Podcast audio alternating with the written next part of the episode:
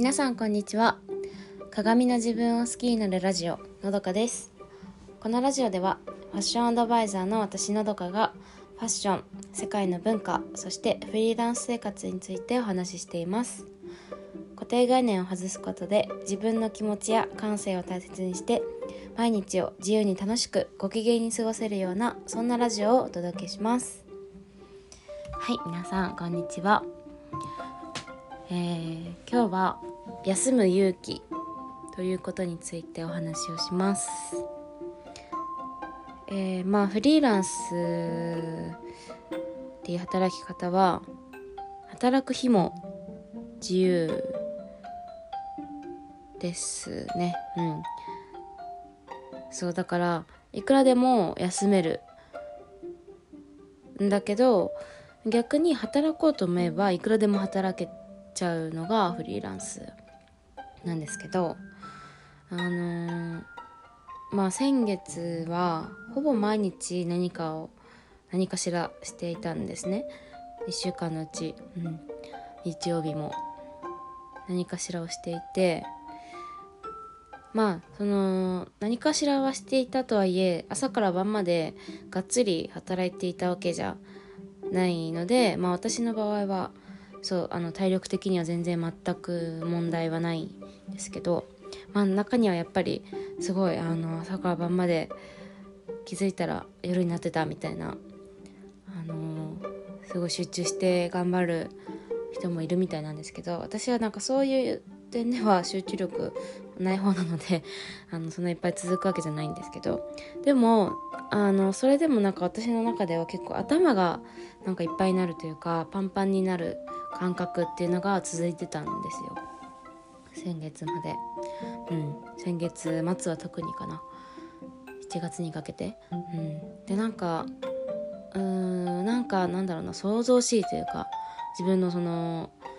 自分の中だけでなんかわーって感じで、うん、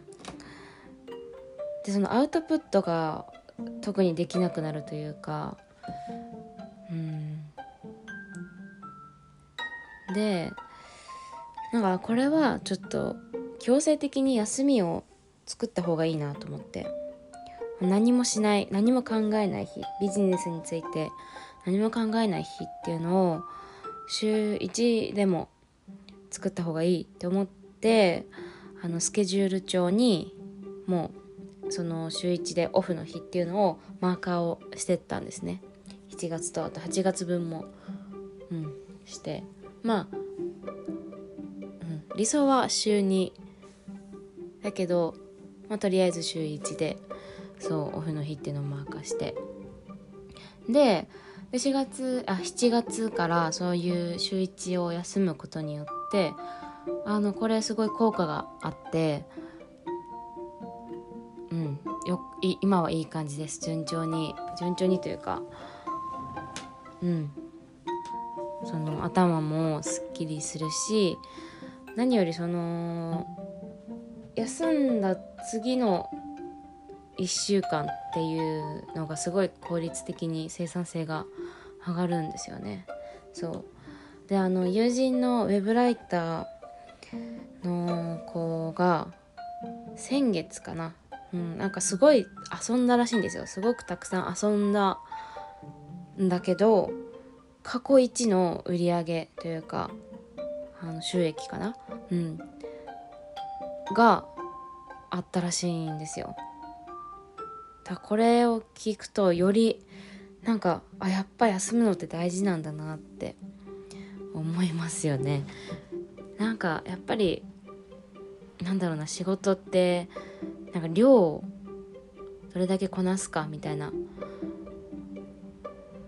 ていうところとか毎日コツコツとみたいな感じで思ってたんですけど私も。うんなんかそうじゃないんだなというかやっぱりあのー、本当に頭を休める時間っていうのは必要なんだなって思って。うん。なんか一日の私もどうしてもその一日やらなかったことに対してこの一日が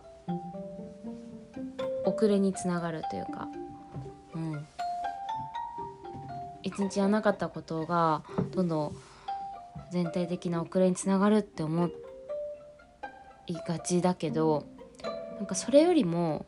その次の週1の遅れよりその後の週6日間をどれだけあのー、クオリティ高くパフォーマンスができるかっていうところにフォーカスをして、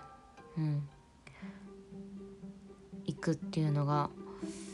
そうそう7週7動くより1休んで6動いた方があのー、結果として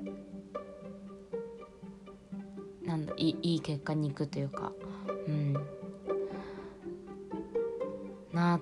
ていうのが思いました。うんだからこれもまあ一つの勇気だなと思ってその仕事をしなくて大丈夫かなっていう不安もある中であえてそこをその勇気を持って休むっていうことが特にフリーランスはの人はあのー、持っておいた方がいい勇気の一つだなっていうのを感じて、うん、私もいつかねそうやって月の半分遊んで月の半分仕事するとか